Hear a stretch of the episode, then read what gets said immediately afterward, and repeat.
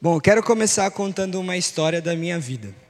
Quando eu tinha uns 10, 11 anos, a minha mãe, ela voltou a trabalhar. Quando eu tenho dois irmãos mais velhos, e aí quando meu irmão do meio nasceu, ela parou de trabalhar. E aí quando eu nasci, também não trabalhava. Quando eu tinha uns 10, 11 anos, ela voltou a trabalhar.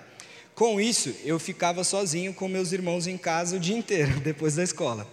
Minha mãe até tentou por um tempo contratar uma babá, mas não deu muito certo, porque eu e meus irmãos a gente bagunçava um pouquinho e aí a babá que a gente teve pediu para sair. Mas o, o que eu quero falar não é isso. É, eu gostava muito de jogar futebol, sempre gostei muito de jogar futebol, mas meus irmãos nunca gostaram de jogar futebol. E minha mãe, ela chegou para meus irmãos e falou assim: se o André quiser ir para a rua jogar bola de tarde, um de vocês tem que ir com ele. Mas meus irmãos não gostavam de jogar futebol. Então eu não podia sair de tarde porque eles ficavam com a chave, meu irmão mais velho ficava com a chave de casa e eles não queriam descer comigo, então eu ficava lá sentado, eles jogavam videogame, eu não gostava e ficava lá sentado. E aí, com uns 10, 11 anos, eu criei uma estratégia. Minha mãe proibia eu de jogar bola dentro de casa.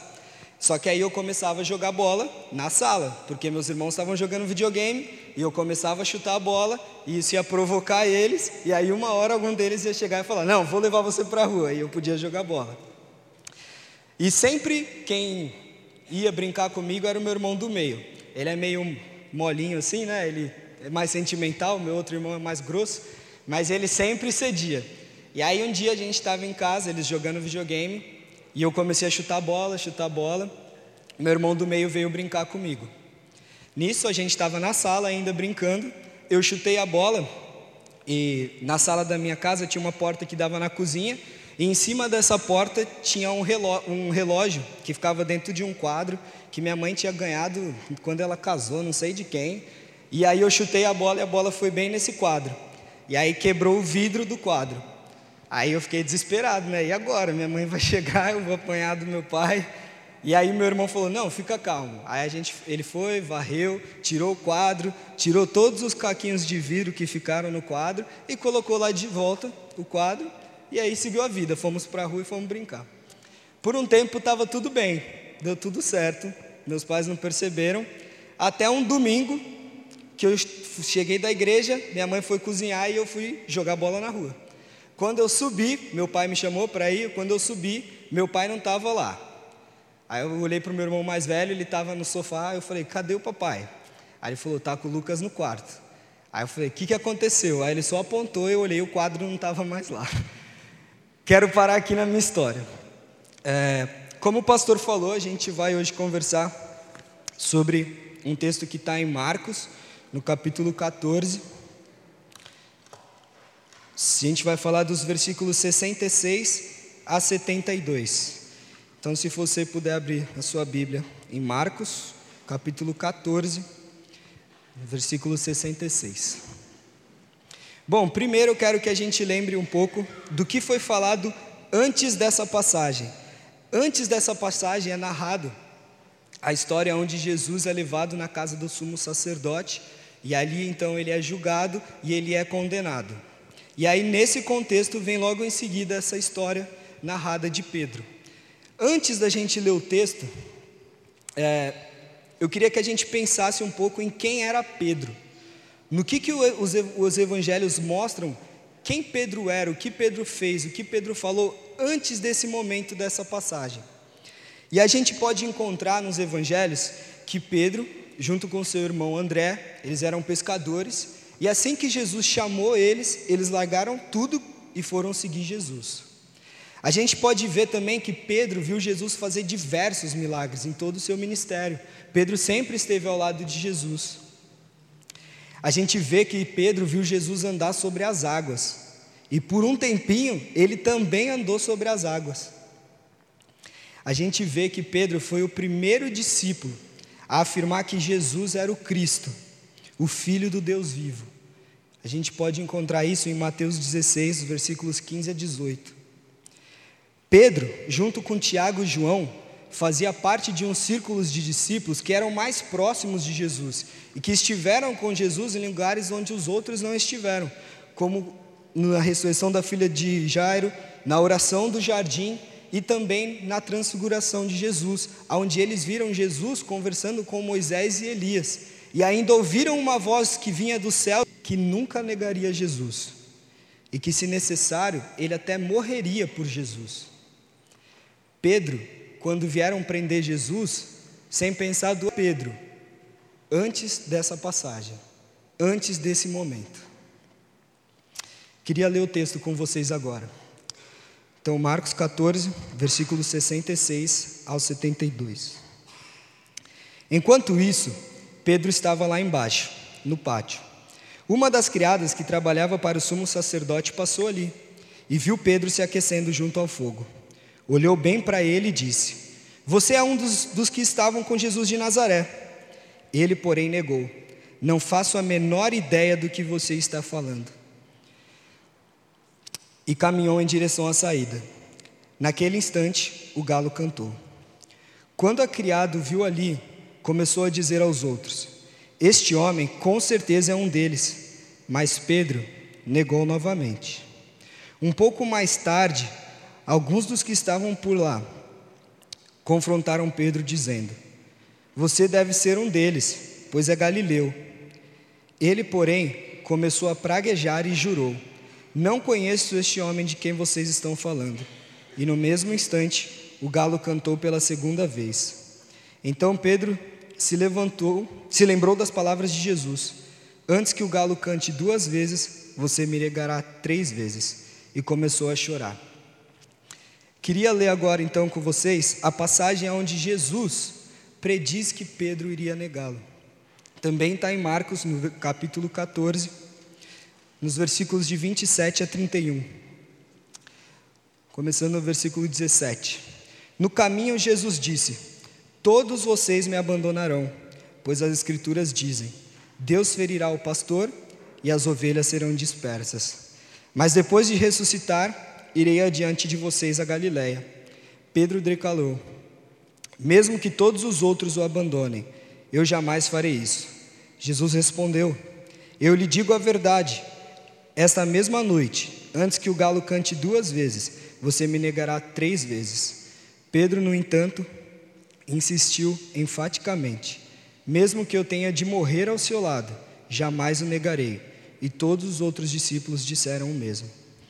Essa passagem onde Jesus prediz a negação de Pedro aconteceu logo depois ah, da ceia. Logo depois que Jesus disse que um deles o trairia, logo depois do momento da ceia, essa passagem aconteceu.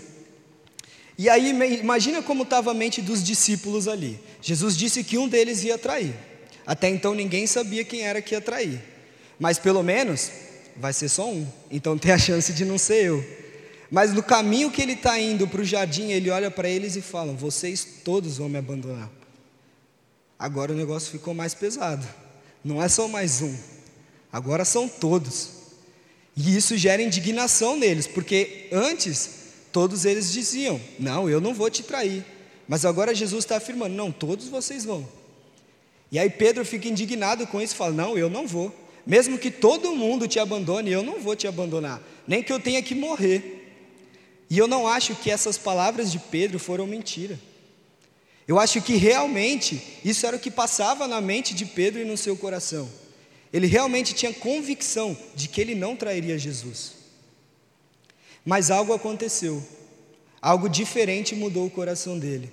Algo diferente mudou a mente dele. Porque o que acontece é que ele traz Jesus. Ele nega Jesus. Na passagem que a gente leu, a gente pôde ver isso. No versículo 66, então, ele começa dizendo: enquanto isso.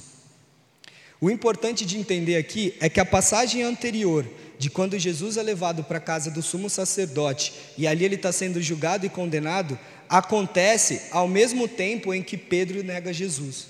Então são duas passagens que aconteceram ao mesmo tempo. Enquanto Jesus estava lá dentro sendo julgado, Pedro estava lá fora negando Jesus. Temos que entender isso. E aí eu quero propor aqui que a gente olhe então para essas duas passagens, que a gente faça uma sequência dos versículos, olhando um para o outro, para a gente ver mais ou menos como essa história foi.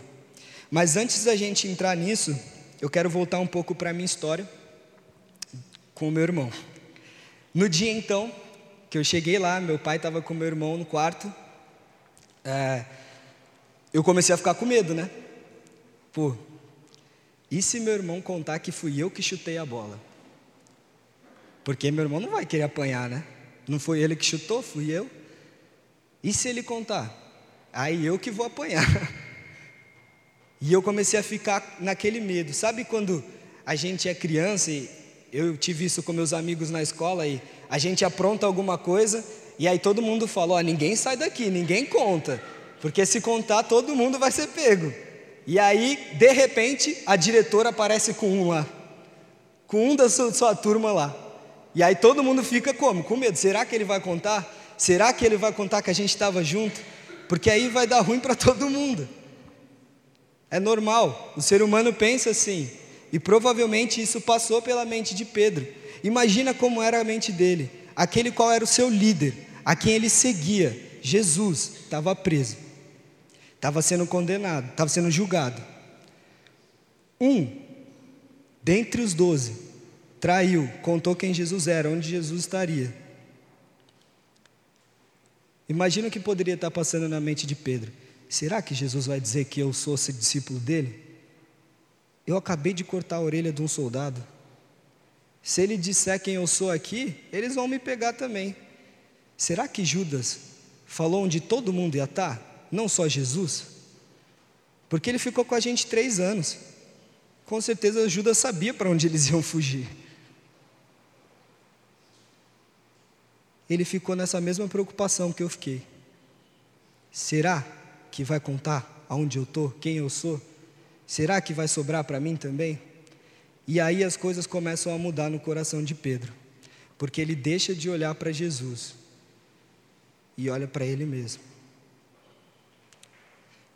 Entrando então agora no nosso texto, eu queria ler com vocês os versículos de 55 a 56, em paralelo com o versículo 66, a primeira parte do versículo. Então, versículo 55.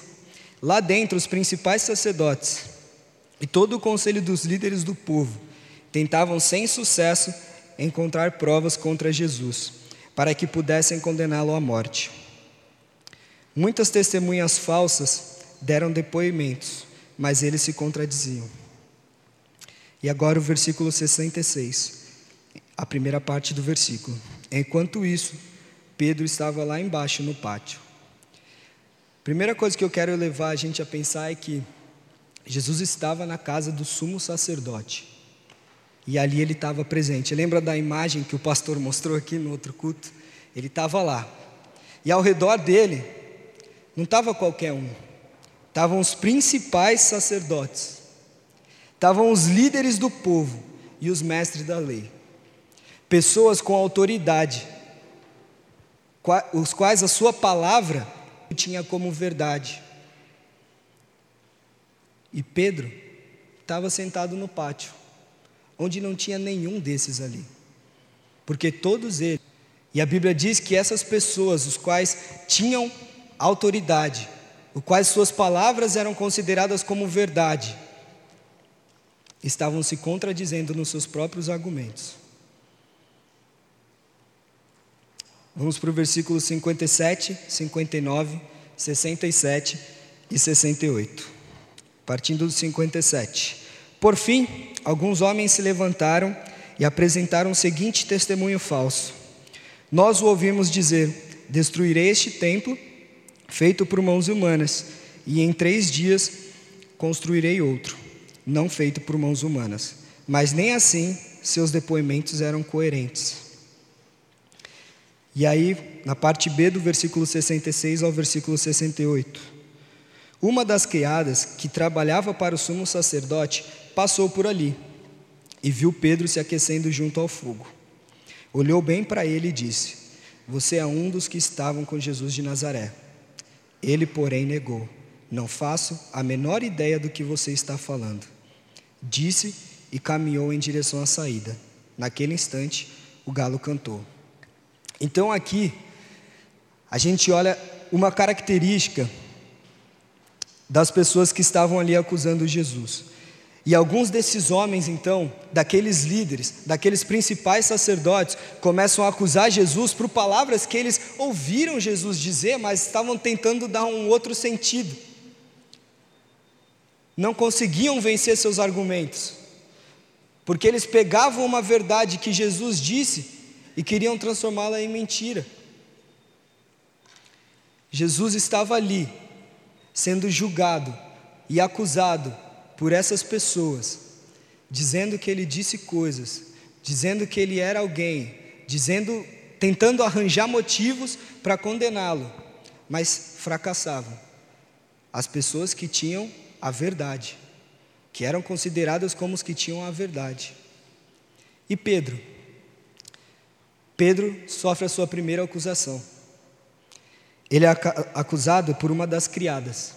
A palavra no original do grego usado aqui é a palavra paidiskon, que significa mulher escrava. Por que, que isso é importante? Porque são duas características aqui que essa palavra apresenta de duas pessoas que não tinham voz nenhuma naquela época: mulher e escravo. Naquela época, a palavra dessas pessoas não significava nada, ninguém dava valor. E enquanto Jesus estava sendo acusado pelos principais sacerdotes, pelos principais líderes, aqueles que a palavra tinha toda a autoridade, ele ficava calado. Mas Pedro, ao ser acusado por alguém que a palavra não significava nada, nega Jesus pela primeira vez. Os próximos versículos, vamos ler os 60 e 61 e os versículos 69 ao 70. Então o sumo sacerdote se levantou diante dos demais e perguntou a Jesus: Você não vai responder essas acusações?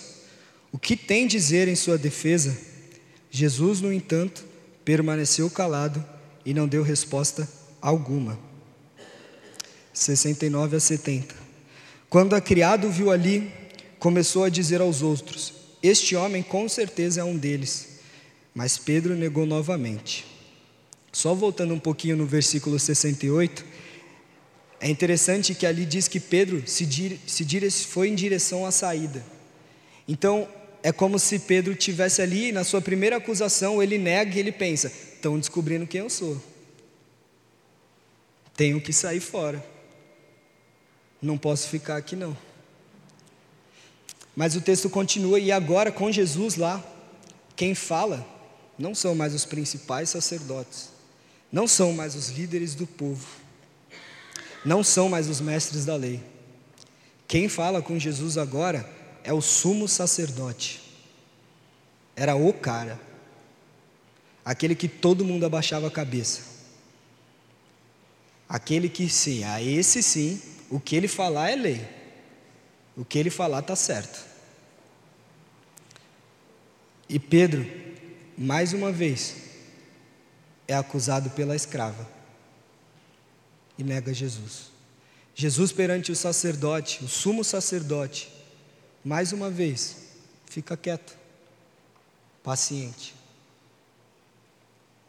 Pedro, mais uma vez, ao ser acusado por uma escrava, que sua voz, sua palavra não significava nada, nega Jesus. Vamos para os versículos 61, parte B, a 65, e o versículo 70 e 72. Diz assim: Então o sumo sacerdote perguntou: Você é o Cristo, o Filho do Deus bendito? Eu sou, disse Jesus. E vocês verão o Filho do Homem sentado à direita do Deus poderoso e vindo sobre as nuvens do céu. Então o sumo sacerdote rasgou as suas vestes e disse: Que necessidade temos de outras testemunhas? Todos ouviram a blasfêmia. Qual é o veredito? E todos julgaram culpado e condenaram à morte. Então algum deles começaram a cuspir em Jesus, vendaram seus olhos e lhe deram socos. Profetize para nós. Zombavam. E os guardas lhe davam tapas enquanto o levavam.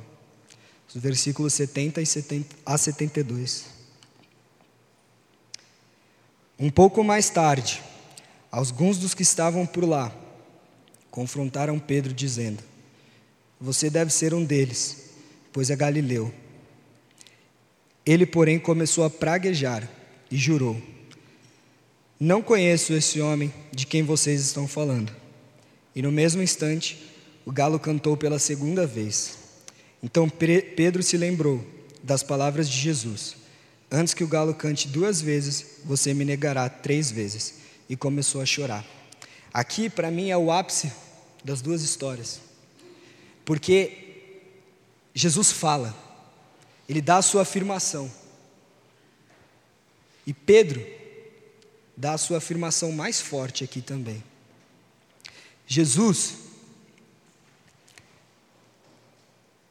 recebe a pergunta do sumo sacerdote, que pergunta se ele é o Cristo, o Filho do Deus vivo.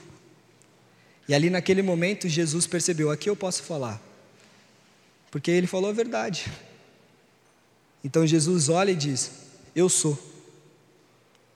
Essa resposta de Jesus para o sumo sacerdote era tudo o que ele queria, porque foi através disso que ele acusou Jesus de blasfêmia.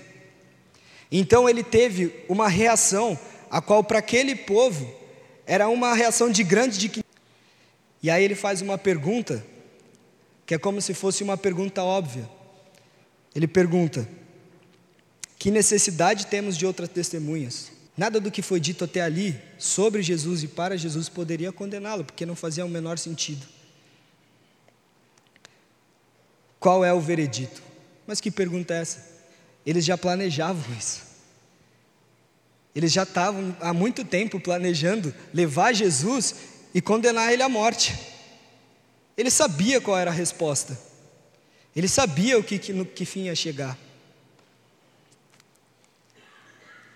E aí eles prendem Jesus, eles começam a cuspir em Jesus, a bater em Jesus e a zombar de Jesus, simplesmente porque Jesus afirmou quem ele era. Já Pedro faz a sua última negação, onde agora ele não é mais acusado pela escrava, mas ele é acusado por pessoas que estavam ali, que só estavam ali como telespectadores, esperando para ver o que, que ia acontecer, o que, que iam decidir lá dentro. Eles só estavam lá para esperar uma resposta. E a palavra deles provavelmente não significava nada, porque se eles realmente fossem importantes, eles não estariam no pátio, eles estariam lá dentro. Pedro, mais uma vez, enquanto Jesus era acusado, pelo que tinha maior autoridade, Pedro continua sendo acusado por alguém que não tinha autoridade nenhuma. E ele nega Jesus. E ele diz, ele começa a praguejar e a jurar. A palavra praguejar aqui no original significa amaldiçoar, falar maldições. Outra passagem da outra carta, outro evangelho, onde mostra a mesma passagem, diz que Pedro começou a soltar maldições. Ou seja, Pedro estava próprio se amaldiçoando se o que ele falasse agora não fosse verdade. Ele começa a jurar que não sabe quem é este homem. Pedro não tem nem a coragem de falar o nome de Jesus. Ele finge que nem sabe o que está rolando. Dá um de João sem braço. Como se não soubesse de nada. e ele nega Jesus. Então o galo canta. E ele se lembra do que Jesus disse. O que eu quero marcar é: Pedro, em algum momento, se esqueceu de tudo que Jesus disse. Pedro se esqueceu quem Jesus era. E ao se lembrar, a reação dele foi um choro amargo. Enquanto Jesus se submetia pacientemente a provas severas diante de juízes hostis, Pedro estava sendo provado sob pressão de espectadores curiosos. E ele nega Jesus, ele nega sua identidade como um seguidor de Jesus. Tem três lições que eu quero trazer desse, dessa passagem para a gente. A primeira é quão profunda e vergonhosamente um cristão pode cair. Pedro era um apóstolo, um homem que conhecia o Senhor e que tinha intimidade com ele, mas negou o seu Senhor. Acho que se a gente fosse criar um patamar de quem cairia menos, falharia menos, seriam aqueles que caminharam com ele aqui na terra. Mas mesmo assim, esse homem que caminhou com ele aqui, discípulo de Jesus, que participou, viveu tudo aquilo que a gente falou antes. O primeiro dos discípulos a dizer que Jesus era o Cristo, o Filho do Deus vivo. Ele erra aqui, de uma maneira vergonhosa. Vergonhosa. Se isso não exclui ele, isso também não exclui eu e você. A segunda lição que eu quero trazer é que uma pequena tentação pode provocar uma grande queda. Pedro nega o Senhor diante de uma escrava e não diante de um austero tribunal. A gente se preocupa muito com as tentações grandes porque a gente acha que elas são as piores e que elas podem nos levar completamente para longe de Deus. Mas o que a gente viu aqui é que uma tentação, por menor que ela seja, por mais que a sua fala seja insignificante, por mais que pareça que você já venceu essa tentação há tantos anos atrás, uma pequena provação para você pode te provocar uma grande queda, assim como fez a Pedro. Preste atenção, momentos antes, ele estava preparado para tirar uma espada e atacar um soldado. Alguém treinado para lutar. E agora ele fica com medo e nega Jesus na frente de uma escrava, que não significava nada. A terceira lição é que a queda traz aos salvos grande sofrimento. Pedro chorou amargamente. Que a queda, a um momento da nossa vida, vai acontecer, ela vai acontecer. Mas o importante é o que acontece depois disso. É o nosso arrependimento, a nossa humilhação diante de Cristo. É chorar mesmo. A indignação que o sacerdote teve de rasgar suas vestes, a gente tem que ficar muito mais indignado do que isso por falharmos com Jesus. Pedro negou quem ele era, Jesus afirmou quem ele é. Jesus não predisse somente a negação de Pedro, mas também predisse a sua própria morte. Em Marcos 8, 31, 32, é a primeira vez no Evangelho de Marcos onde Jesus diz que ele morreria, a qual traria perdão e transformação, não só na vida de Pedro, mas na de muitas, de muitas outras pessoas. Na mesma passagem onde Jesus diz que todos o abandonariam, ele diz que mais para frente, depois da sua ressurreição, ele iria atrás de todos eles. A morte de Jesus trouxe restauração para a vida de Pedro, assim como traz para mim e para você. Somos tentados diariamente, de maneiras diferentes, a negar Jesus em nossas ações e em nossas palavras.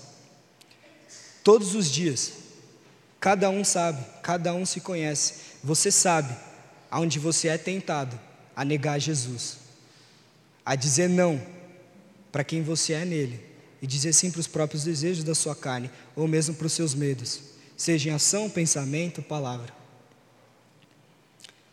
O segredo para a não negação é lembrar. E eu queria ler alguns textos que nos mostram essas três, três questões. A primeira é lembrarmos de quem Jesus é.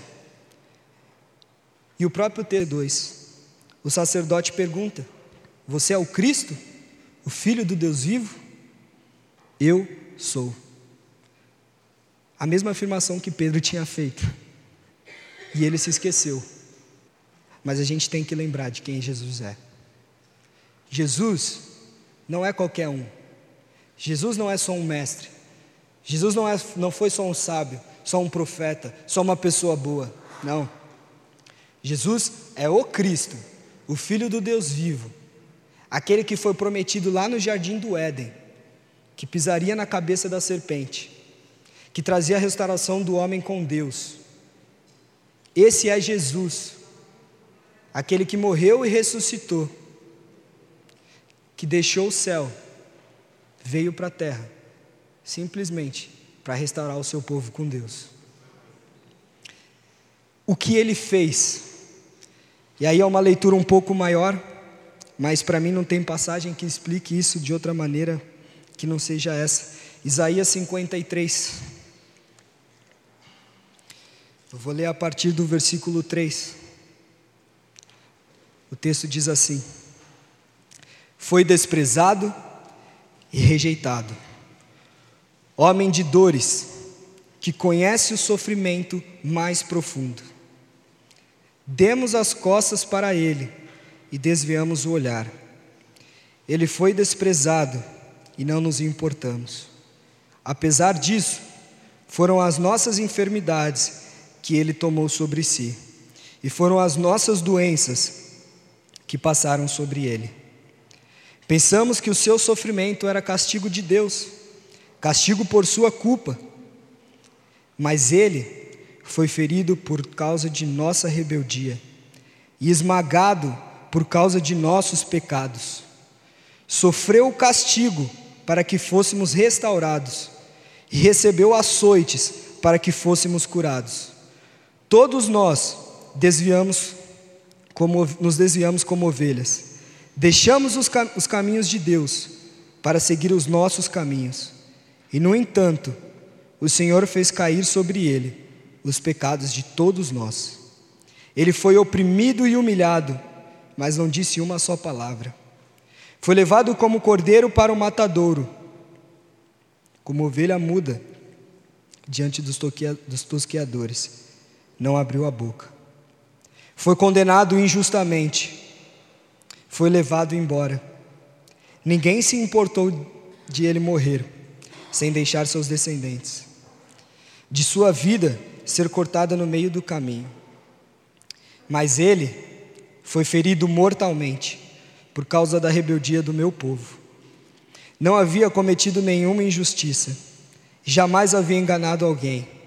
Ainda assim, foi sepultado como criminoso, colocado no túmulo de um homem rico. Fazia parte do plano do Senhor esmagá-lo e causar-lhe dor. Quando, porém, sua vida for entregue como oferta pelo pecado, ele terá muitos descendentes, terá vida longa, e o plano do Senhor prosperará em suas mãos. Quando ele vir, tudo o que resultar de sua angústia ficará satisfeito. E por causa de tudo o que meu servo justo passou, ele fará que muitos sejam considerados justos, pois levará sobre si os pecados deles. Eu lhe farei, eu lhe darei as honras de um soldado vitorioso, pois ele se expôs à morte. Foi cortado entre os rebeldes, levou sobre si a culpa de muitos e intercedeu pelos pecadores. Foi isso que Jesus fez. Jesus olhou para Pedro e falou assim: Pedro, não é você que vai morrer por mim, sou eu que vou morrer por você. Jesus fez isso. Viveu de maneira justa, nunca fez mal para ninguém. Foi o único homem que viveu de uma maneira que glorificou a Deus em, em toda a sua vida. Viveu de maneira perfeita, mas foi condenado e acusado de ser criminoso morreu como um criminoso. Pagou o preço do meu e do seu pecado. seja ele da nossa concepção, o mais pequeno ou até o mais sujo, o pior de todos. Ele morreu por todos, sem exceção. E quem nós somos nele? E aí eu queria que vocês abrissem a sua Bíblia em 1 Pedro, no capítulo 2, os versículos de 9 a 10. Em 1 Pedro, capítulo 2, versículos de 9 a 10. O texto diz assim: Vocês, porém, são povo escolhido, reino de sacerdotes, nação santa, propriedade exclusiva de Deus. Assim vocês podem mostrar às pessoas como é admirável aquele que o chamou das trevas para a sua maravilhosa luz. Antes, vocês não tinham identidade como povo, agora são povo de Deus. Antes, não haviam recebido misericórdia, agora receberam misericórdia de Deus. Eu e você, nós somos povo escolhido de Deus. Nós somos reino de sacerdotes. Nós somos nação santa. Nós somos propriedade exclusiva de Deus. Pertencemos a Ele. Nós temos o grande privilégio de mostrar às pessoas quão admirável é aquele que nos chamou das trevas para a sua maravilhosa luz. Nós não tínhamos identidade, agora nossa identidade é como povo de Deus. Nós não tínhamos misericórdia, agora nós experimentamos as misericórdias de Deus. Esse sou eu e você, isso é o que Jesus fez, isso é quem Jesus é. E eu quero acabar deixando essa frase então. O segredo para a não negação é lembrarmos quem Ele é, o que Ele fez e quem nós somos nele. Amém? Vamos orar. Senhor Deus, Pai, muito obrigado por esse dia. Muito obrigado por esse privilégio de estar aqui com os meus irmãos, de cultuar ao Senhor, de adorar ao Senhor e de aprender a Sua palavra, Deus. Que essa palavra aqui venha fazer a diferença na minha vida e na vida dos meus irmãos. Que possamos colocar isso em prática e sempre nos lembrarmos de quem o Senhor é, o que o Senhor fez e quem o Senhor disse que nós somos. O Senhor nos transformou, o Senhor nos deu uma vida nova. Muito obrigado por isso, Jesus. O Senhor é misericordioso e o Senhor zela pela nossa identidade como seu povo. Muito obrigado por tudo. Amém. Deixa eu voltar na história, né? Eu não voltei. Tô curioso para saber quem apanhou. A história... a história foi a seguinte: o meu irmão, ele sempre me protegeu muito, ainda me protege. Então ele não contou que eu quebrei o quadro e até hoje meus pais nem sabem que fui eu. Ele apanhou e eu fiquei de boa. Assim como Pedro, assim como Jesus salvou Pedro, meu irmão também me salvou de apanhar.